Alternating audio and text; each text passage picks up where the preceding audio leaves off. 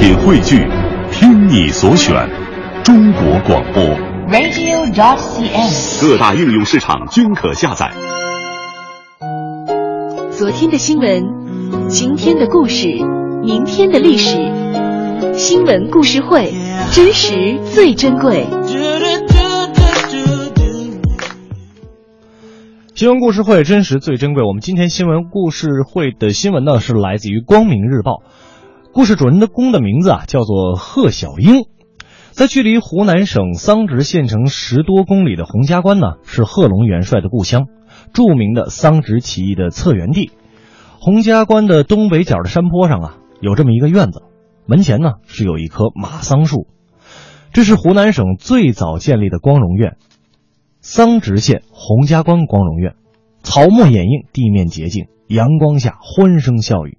大家都说洪家关光荣院温暖不冷清，因为我们有个好院长。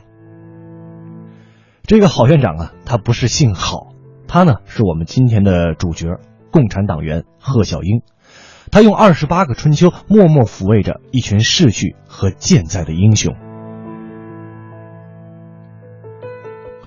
贺小英是这个光荣院的第二任院长。一九八六年，洪家关光荣院的老院长顾菊香退休之前，找到高考落榜后当工人的贺小英，到光荣院来当服务员怎么样啊？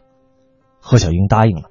那一年他二十四岁，生活在光荣院里是老红军、老赤卫队员、老八路、老战士和烈士的亲属。贺小英就这么上任了。每天做饭、洗衣、挑水、劈柴、搞卫生，给老人洗脸、梳头、剪指甲，样样都要做。有空啊，还要打理院前院后的花草树木。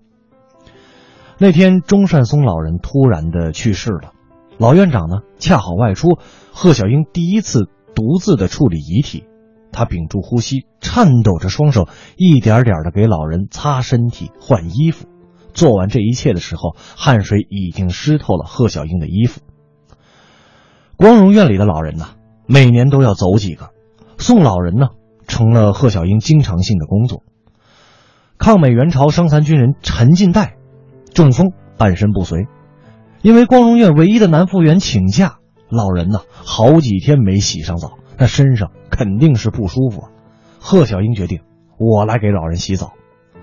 看到这么一个年轻的姑娘要给自己洗澡，这老人觉得很难为情啊，死活是不肯脱衣服。结果呢，贺小英坚持要帮老人洗澡，老人最后也是感动的含泪点头。还有洪金家属刘金香，他卧床三年，在生命的最后一年呢，老人的神志有点不清楚了。有一天呢，贺小英正在给老人喂饭，结果没想到老人大小便失禁。贺小英实在是忍不住了，就跑到外面呕吐起来。可吐完呢，他又继续回到老人身边，继续给刘奶奶换衣服。二十八年的时间里，贺小英先后照顾了一百一十七位革命老人，先后送走了其中的八十三位，每一位都活到了八十岁以上。有人就问贺小英：“你的父亲是当局长的，你为什么愿意干这差事啊？”贺小英就说了。我爷爷贺学瑞是贺龙的本家，十九岁跟着贺龙参加红军，当了连长。一九三三年，他为了掩护师长贺锦斋牺牲了。仅洪家关贺氏家族就有八十三个人成为了革命烈士，留下了七十二个寡妇。我奶奶也是其中的一个寡妇呀。每天早上六点，贺小英起床烧火喂猪，送饭喂饭种菜。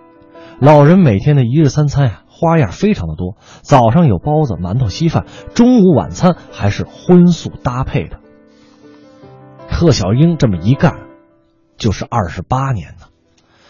贺小英说过：“我这辈子呀，没什么太大的追求了，也没有什么业余爱好，每天呢就是做一点平凡的事儿。